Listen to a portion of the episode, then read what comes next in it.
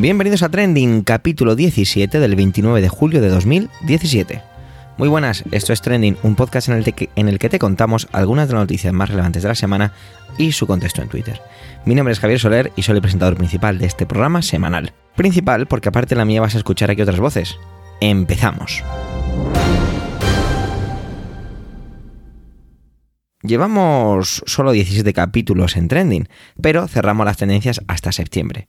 Os deseamos a todos felices vacaciones, pero antes de marcharnos vamos con las tendencias que han tenido lugar esta semana. Por cierto, mi coche no ha aparecido. Quién sabe si algún día lo hará. El tema de Villar, del cual os hablaba Emilio la semana pasada, sigue y sigue. Da la impresión que queda mucho por leer de esta novela que acaba de empezar. Y sobre el fallecimiento de Blesa, pues poco se ha dicho acerca de las circunstancias que no se dijera la semana pasada. En este último capítulo volvemos a ser dos, pero se estrena una persona. Por lo tanto, a menos que yo no hiciera intervención, significa que Emilio no interviene y sí otra persona. Y se trata de Antonio Rentero. ¿Y quién es Antonio Rentero? Pues muy mal si no lo sabéis. Antonio hace preestreno, uno de los podcasts pues más jovencitos que tenemos en la red de Milcar FM. Se trata de un podcast semanal pero espera un momento, Emilcar creó una preciosa promo, así que la voy a dejar y directamente después de ella con la intervención de Antonio Rentero. Así que adelante esa promo y adelante Antonio. Tenemos un podcast nuevo en Emilcar FM. Se trata de Preestreno, un programa semanal con todo lo que necesitas saber antes de ir al cine o encender la tele trailers, pósters, fechas de estreno, proyectos, directores, repartos, fotos de rodaje. Antonio Rentero te alivia la espera hasta el estreno con píldoras de información anticipada.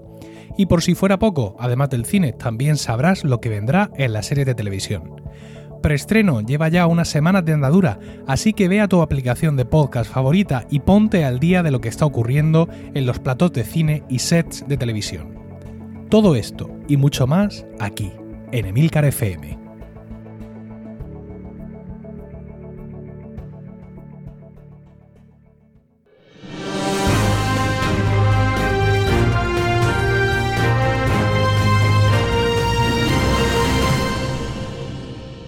Saludos, soy Antonio Rentero y para mí es un placer colaborar con la red Emilcar FM a través de Trending. En este caso, para tratar de explicar un poco lo que ha sucedido este jueves eh, en torno a LexNet, una, una, red que este jueves 27 de julio de 2017 eh, ha sufrido un percance, o por lo menos hemos descubierto una grave vulnerabilidad. Voy a tratar de explicaros brevemente qué es LexNet, eh, en qué consiste este fallo y para eso primero también quiero presentarme un poco para que sepáis eh, muy brevemente eh, hasta dónde pueden llegar mis conocimientos del exnet. Como os he dicho, bueno, me llamo Antonio Rentero Egea, estudié Derecho desde hace un par de décadas, entre otras cosas. Trabajo en, un despacho de procuradores en, Murcia Capital, un despacho familiar y desde hace pues, unos 10 o 12 años en concreto desarrollando la labor de oficial habilitado de procurador de los tribunales. Es decir, soy uno de los trabajadores que asisten a la labor del procurador de los tribunales. Eh, además, para, para acceder a este puesto de trabajo o a esta, a esta categoría profesional, pues tuve que pasar un, examen que organizaba el Colegio de Procuradores de Murcia. El procurador de los tribunales, dentro de las figuras eh, jurídicas que intervienen en un procedimiento, es quien ostenta la representación tanto de personas físicas como jurídicas ante los tribunales, digamos que es quien se encarga de la gestión, de la tramitación de las distintas etapas eh, del proceso, siempre en colaboración con el abogado. El, letrado es el director del proceso, es quien, quien desarrolla la labor estratégica de, cómo hay que, orientar eh, la defensa de los eh, intereses del, del cliente y en esa asistencia, como digo, colabora el procurador y en este caso el oficial habilitado, que sería, que sería yo. Eh, una de las labores, y ya nos vamos centrando en qué es LexNet, eh, para que comprendáis eh, por qué ha fallado y por qué es tan importante resaltar la, la, gravedad de este, de este fallo. Como digo, una de las labores de los procuradores es presentar todo tipo de documentos, escritos, demandas, eh, contestaciones a las demandas, eh, diversas peticiones y respuestas a las mismas que hacen eh, a nuestros clientes, por los procuradores y los abogados de, nuestros contrarios, lo presentamos ante el juzgado y tradicionalmente, pues esta fórmula mm, de un escrito, un sello, se ha presentado tal día y se incorpora al procedimiento. Esto desde el año 2010 en Murcia y si no recuerdo mal, en Burgos comenzó la, experiencia piloto del Exnet, que suponía llevar esta tramitación de la presentación y de la notificación, que ahora explicaré lo que es la notificación de los escritos, llevarla al terreno informático, es decir, una plataforma informática que permitiera presentar y notificar este tipo de escritos. Por supuesto, con todo lo que garantiza tanto la identidad de quien es quien presenta el escrito, como la recepción del mismo, como además el traslado a las otras partes. El, traslado eh, supone que cuando yo presento un escrito, no solo lo presento ante el juzgado, sino que doy traslado, que por eso se llama así, doy una copia de ese, de ese escrito o de esa demanda a las otras partes que también están personadas con procurador y que en el caso del Exnet pues también se hace de forma telemática. Eh, para entenderlo de una forma muy sencilla, sería como un correo electrónico en el que se certifica quién es el remitente, se certifica que llega correctamente a su destinatario, se certifica el, contenido del mismo y todas las partes eh, implicadas, eh, el actor de un procedimiento, eh, la parte demandada en ese procedimiento y por supuesto el juez eh, o el juzgado, mejor dicho, quedan todos informados de que se ha producido esa, esa comunicación eh, con una hora y con una, eh, con una hora y con un día determinado para a efectos de los cómputos de plazos y por supuesto eh, tanto el contenido como los documentos que se incorporan a esa comunicación pues queda igualmente certificado todo esto mediante un procedimiento de, firma digital mutuamente reconocida y en fin en esto tampoco vamos a extendernos más Inicialmente, como digo, este procedimiento, esta, esta, utilización del LexNet, se empleaba para la comunicación entre procuradores y la Administración de Justicia. Con el tiempo, eh, bueno, esto se ha ido extendiendo con los años al resto de España. Eh, y en, en, los últimos tiempos quien ha accedido también a la utilización de esta plataforma son los abogados, porque también hay procedimientos en los que no es preceptiva la presencia de un procurador y por tanto no es necesario que, se recurra a, nuestros servicios, mal que nos pese, eh, para presentar escritos y para recibir notificaciones. Podríamos eh, específicamente en algunas actuaciones penales, pero bueno, tampoco os voy a dar aquí una lección de procesar porque tampoco creéis que tengo tantísimos conocimientos a pesar de, haber estudiado Derecho, de, estar muchos años en la carrera y sobre todo de estar muchos años en el despacho y en los juzgados. Pero básicamente esta, esta introducción mm, creo que era necesaria para que sepamos de qué estamos hablando, qué es LexNet, eh, para qué sirve y quién opera en esta en esta plataforma telemática de notificación, ya digo, de, presentación de escritos y, por supuesto, es una herramienta bidireccional, es decir, también los procuradores recibimos a través del Exnet todas las comunicaciones que el juzgado nos, eh, nos dirige a nosotros. Eh, quiero también explicar esto para que comprendáis la importancia que tiene el, el hecho de que se pueda acceder a un buzón del Exnet de un profesional del derecho que lo utiliza. Porque si os he puesto la, analogía del correo electrónico, es tanto como poder acceder a un correo electrónico desde el que enviamos y en el que recibimos todas las comunicaciones que tienen que ver con un asunto. Eh, hago aquí un breve inciso. Eh, LexNet no es una plataforma de administración como podríamos eh, entender una base de datos con la que se trabaja. creo que es más, más ajustada a la analogía del correo electrónico. Lo digo porque no es que se, al vulnerarse el sistema de acceso a, LexNet, no es que se permita entrar a la base de datos que administra todos los asuntos, pero sí que se puede acceder a ese correo electrónico, mm, digamos, e, específico en el que está todo lo que hemos enviado y todo lo que hemos recibido a y desde el juzgado. Es decir, que no accedes a la base de datos de todos los asuntos de un profesional, pero en cierta forma todo lo que hay contenido dentro de ese buzón sí que constituye en cierta forma eh, casi la totalidad de los expedientes judiciales. Eh, una vez sentadas estas bases, una vez eh, explicado también que en los últimos meses eh, son también los abogados quienes han comenzado a hacer uso de la plataforma LexNet, también me gustaría dejar claro que curiosamente, y esto ya excede de mis conocimientos informáticos, que tampoco son tantísimos,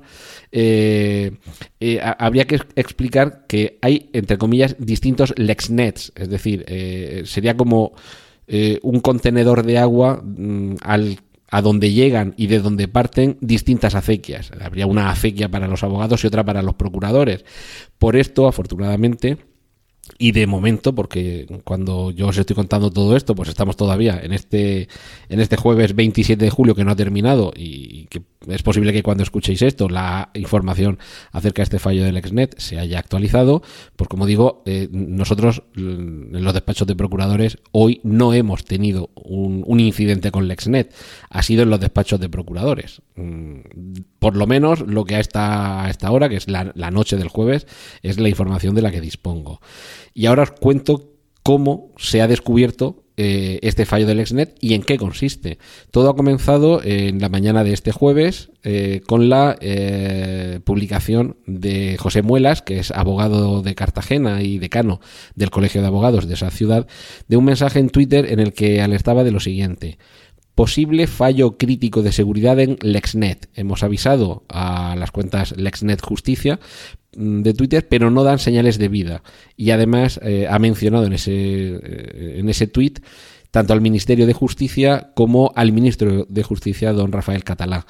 Eh, eso, ya digo, a media mañana, entre las 11 y las 12 de la mañana. Y, y bueno, pues a partir de ahí mm, se supone que ya, una vez avisado de la incidencia, evidentemente corresponde tanto a la Administración de Justicia como a, los supervisores del Exnet hacerse cargo de ello. Eh, han ido pasando las horas, ha ido transcurriendo todo el día y básicamente el, este fallo del Exnet consistía en lo siguiente. Eh, y es una vulnerabilidad mm, grave y ahora después me extenderé un poquito en los, los posibles daños colaterales. Eh, se calcula en torno a 150.000 los usuarios del Exnet, entre abogados, procuradores, eh, funcionarios de la Administración de Justicia eh, y, otros profesionales que utilizan esta plataforma. El fallo consistía en que, conociendo el identificador de otra cuenta, de la cuenta de otro usuario, se podía acceder al contenido de la misma. Eh, por continuar un poco con la analogía que hacía antes con el correo electrónico, sería algo similar a si conocemos la dirección de correo electrónico de alguien, basta con ponerla en el sistema para que nos permita acceder a su buzón. Es un poquito más complicado, pero mm, todavía están, eh, están investigando el asunto y de momento la, información que, a mí me han trasladado creo que es conveniente eh, recurrir a este ejemplo para que se comprenda en qué consistía el fallo. Eh, el fallo evidentemente es de una gravedad insólita porque básicamente permite que cualquier usuario de esta, de esta red, es decir, cualquier abogado, cualquier eh, procurador, cualquier otro profesional de la justicia que utilice esta plataforma, es capaz de acceder al buzón que contiene la información de escritos presentados y recibidos, de comunicaciones enviadas al juzgado y recibidas desde el juzgado de cualquier otro profesional. Sí que es cierto que al parecer, y con la información que cuento yo en este momento, eh, es necesario conocer el identificador de, otro usuario, pero el identificador, no la contraseña, porque la contraseña, y esto no, no lo había explicado, el acceso al Exnet se, se, se, mm, se vale de la, la, misma tarjeta de identificación, una tarjeta de identificación similar a la que nos puede proporcionar a cualquiera el Ministerio de Hacienda, por ejemplo, con nuestra firma electrónica. Es decir, yo para acceder al Exnet necesito un lector con una tarjeta eh, en la que tengo mi autorización personal e intransferible como profesional y cuando yo la coloco en el lector, pues me identifico y el sistema me permite entrar.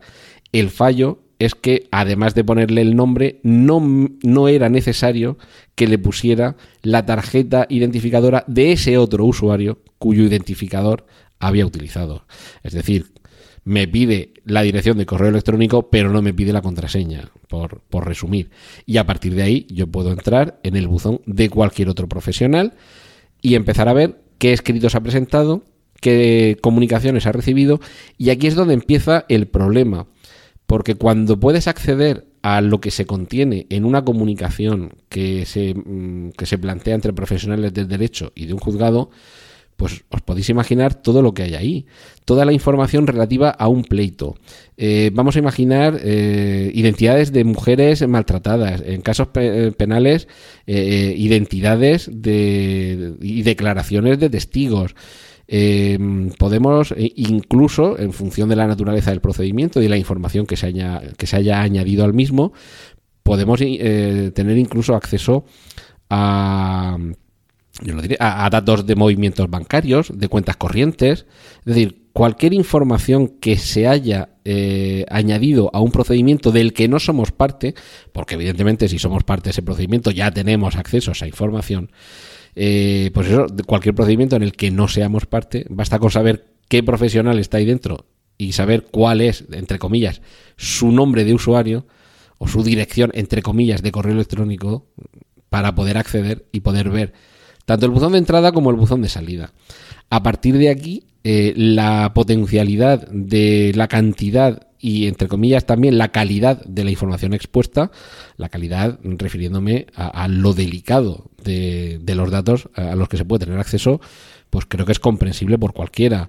Eh, una de las, eh, en fin, uno de los problemas que, pueden derivarse de, de esta situación es la responsabilidad únicamente circunscribiéndonos a lo que tiene mm, relación con la ley eh, orgánica de protección de datos, porque supone un grave fallo en la custodia de, esa información que debe permanecer accesible únicamente para las partes del procedimiento. No es eh, algo, entre comillas también, y perdóname que utilice tantas comillas, tan baladí como el que se desvele la dirección de correo electrónico de alguien, porque en la dirección de correo electrónico de alguien es posible que haya correos electrónicos que tenga pues, la clave de acceso al banco o información eh, personal eh, muy delicada, pero podemos entender que en un proceso judicial prácticamente toda la información que se contiene ahí pues es delicada para las partes. Entre otras cuestiones, eh, vamos a pensar también en actuaciones penales que están bajo secreto de sumario, es decir, que incluso las partes tienen un acceso limitado a esa información.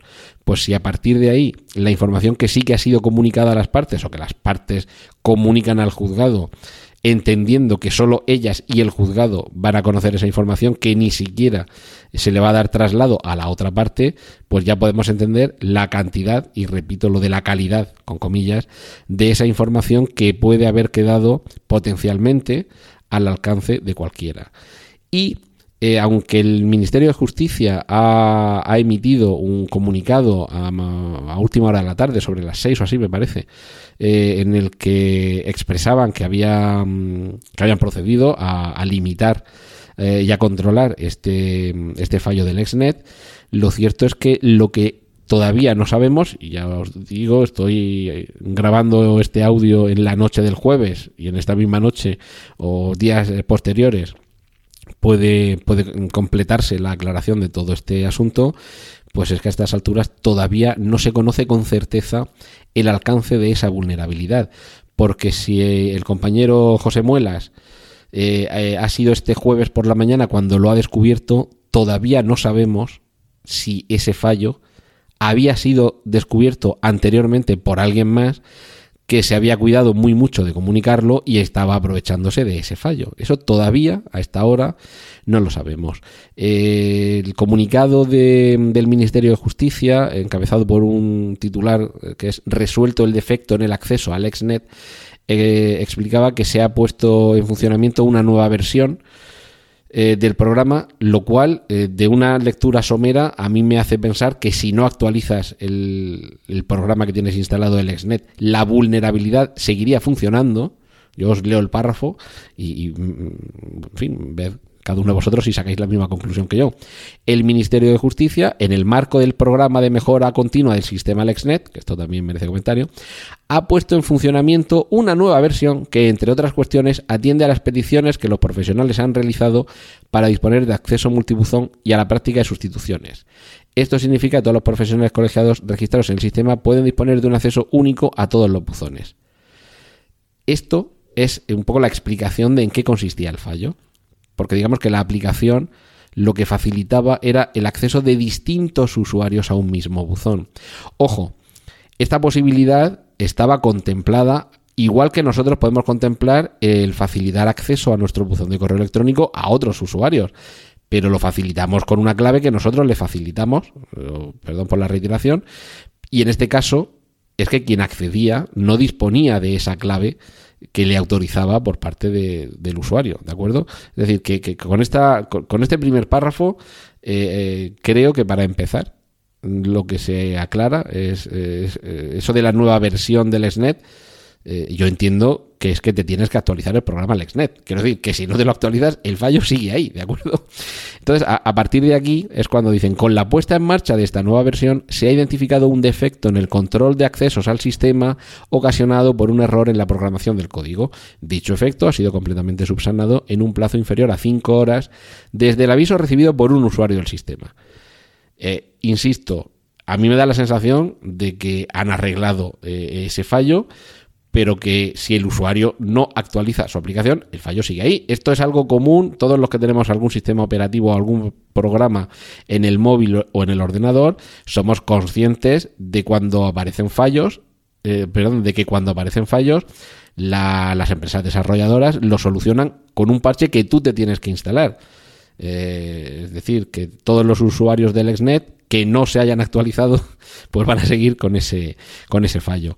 Eh, en fin, el comunicado continúa quizá con un poquito de, de autobombo sobre lo, bien que, funciona, lo bien que trabaja, y eso sí, tranquilizando, y esto pues ya tenemos que confiar en que efectivamente eh, es así, que los sistemas de auditoría y control del Ministerio no han identificado acceso indebido a los buzones del Exnet de usuarios que no fueran los legítimos usuarios. Si esto es así, supondría que eh, no lo han detectado, pero no quiere decir que no haya accedido alguien, y esto, perdonadme si, a lo mejor insisto mucho en, en, que el fallo sí que se ha producido, pero esto no supone negar que haya accedido alguien que no era quien debía, porque si el fallo estaba en que no se exigía autorización, pues es imposible detectar la entrada de alguien no autorizado. Es decir, si yo me dejo la puerta de mi casa abierta, pues puedo garantizar que nadie que no dispusiera de, la llave ha podido abrir la puerta.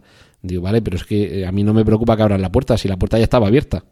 Lo que me preocupa es que haya entrado alguien, no que alguien haya utilizado la llave en la puerta.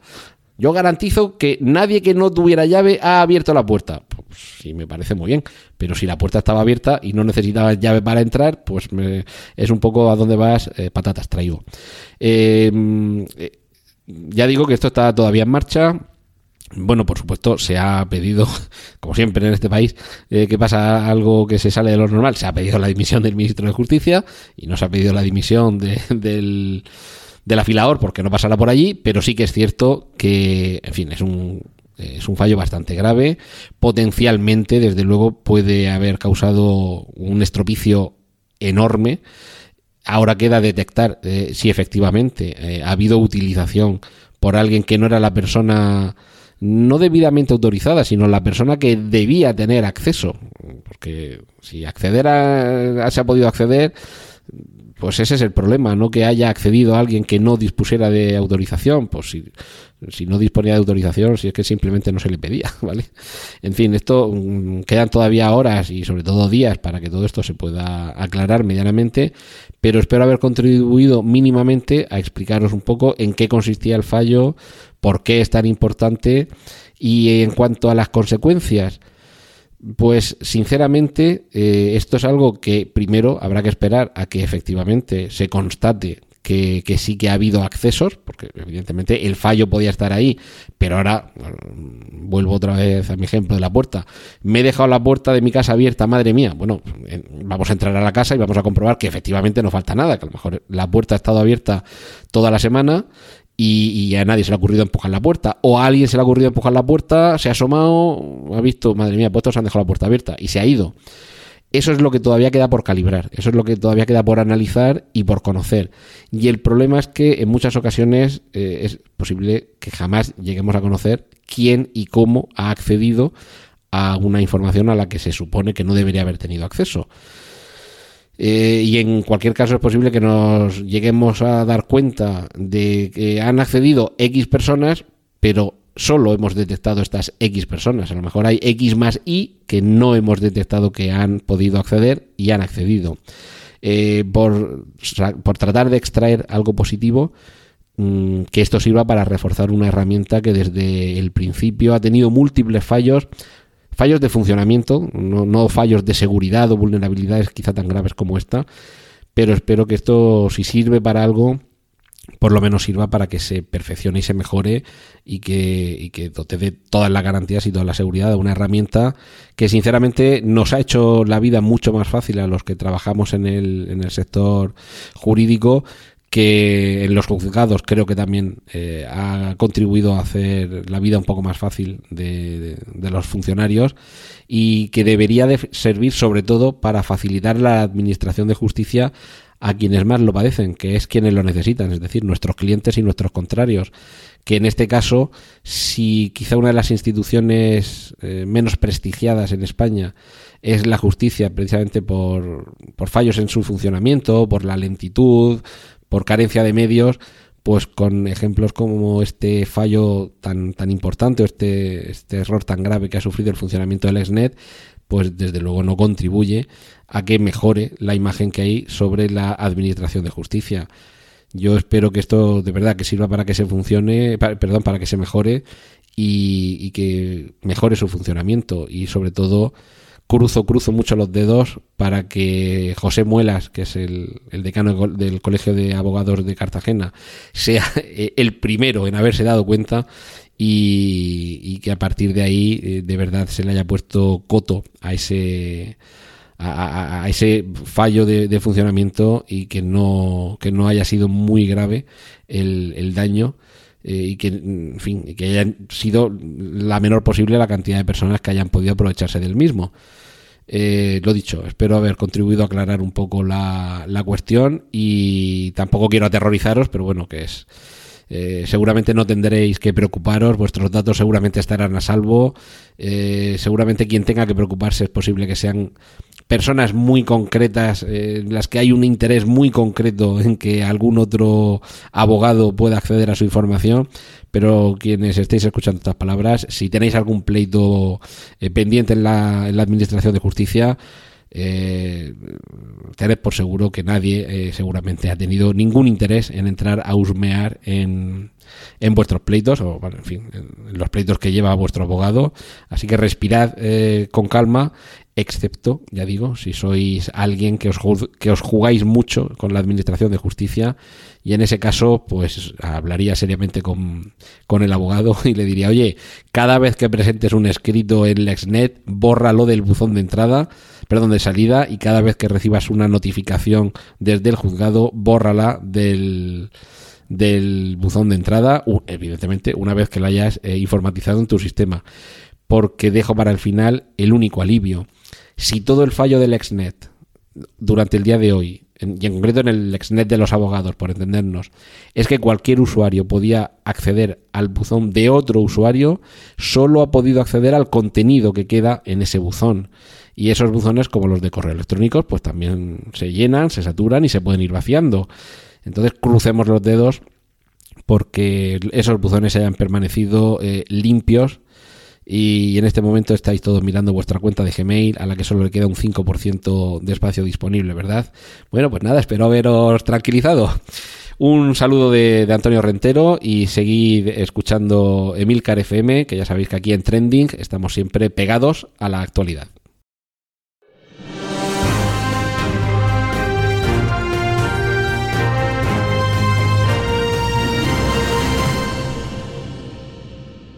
El miércoles 26 de julio estaba por la tarde haciendo scroll para arriba, scroll para abajo en Twitter con mi iPad, cuando me topé con algo que no entendía. Suele ocurrir, ¿no? Lees un titular y a veces no tienes ni idea de qué va el contexto de que le rodea. Bueno, pues os cuento lo que leí. Los. Uy, perdón. Los padres de Charlie renuncian a la batalla legal. Esto acompañado por una imagen de una pareja acogida a la mano y visiblemente cansada. Una pareja londinense, Connie y Chris, hace menos de un año veía cómo su familia crecía Charlie Gard nació el 4 de agosto de 2016. Un bebé que con solo 7 semanas tuvo que ir a visitar un hospital. Grian Ormond Street se convirtió un poco en su hogar a partir de entonces, ya que padece una enfermedad rara mitocondrial con tan solo unos 16 casos en el mundo. Esta enfermedad lo debilitó y paralizó completamente hasta dejarlo totalmente inmóvil y dependiente de un ventilador para respirar. El daño aparentemente es irreversible. Yo no tengo hijos. Quizás recordéis que soy maestro de educación infantil. Tengo alumnos desde el primer año de vida, pero es cierto que no tengo hijos. Puedo imaginar, puedo intentar inventar el dolor y las sensaciones que un padre puede sentir al ver a su hijo en este estado, pero solo puedo eso. Charlie se empezó a hacer famoso o más famoso a partir del día 3 de julio del mes de este mes. El Papa Francisco apoyó la vida de los padres y también el presidente Trump hizo alguna que otra declaración al respecto. Los padres llevaban ya un tiempo con batallas legales que iban perdiendo, incluso con el Tribunal de los Derechos Humanos, perdieron la causa. La verdad es que esto último me llama mucho la atención y estuve leyendo al respecto y no he entendido muy bien la información sobre la causa en los derechos humanos. Estados Unidos ofreció, una ofreció la ciudadanía inmediata para Charlie y sus padres para ser atendido con un tratamiento experimental, pero el hospital se negaba al traslado por el bienestar del niño, considerar que no era lo mejor para el bebé. Y ahí fue donde tuvo que intervenir un juez, ya que la tensión entre la familia y el hospital pues fue muy patente. El juez eh, fue el que decidió que no se trasladaba a Charlie a Estados Unidos. Qué rápido, ¿no? Eh, ¿Os dais cuenta de la expresión, la frase?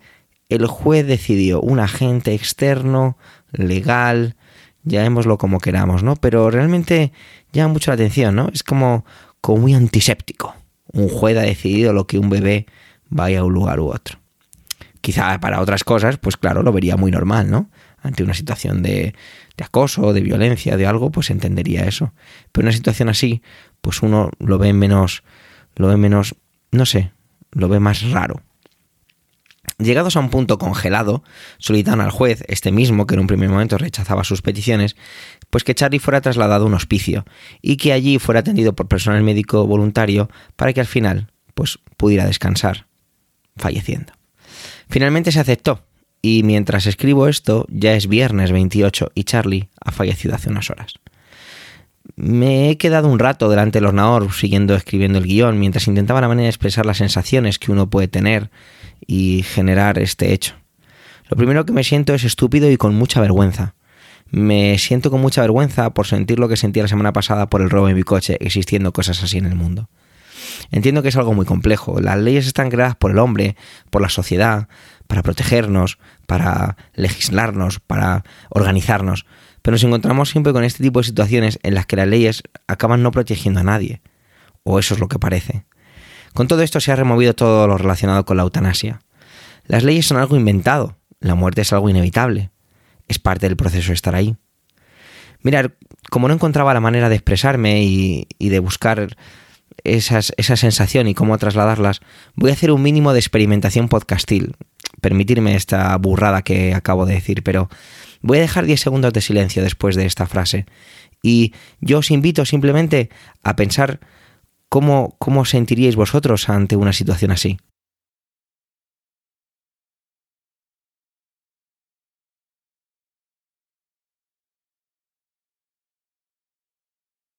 Bueno, es el momento de despedir este séptimo capítulo de Trending y por ende el último de la temporada. Muchas gracias por el tiempo que habéis dedicado a escucharnos. Muchas gracias a Emilio por confiar en mí y darme la oportunidad de formar parte de esta familia que es Emilcar FM y hacerme crecer poco a poco con todo esto. Tenéis los medios de contacto y toda la información y enlaces de este episodio en emilcar.fm barra trending, donde esperamos vuestros comentarios, muy importantes, muy necesarios y como siempre os digo, muy gratificantes. Un saludo y hasta septiembre. Thank you.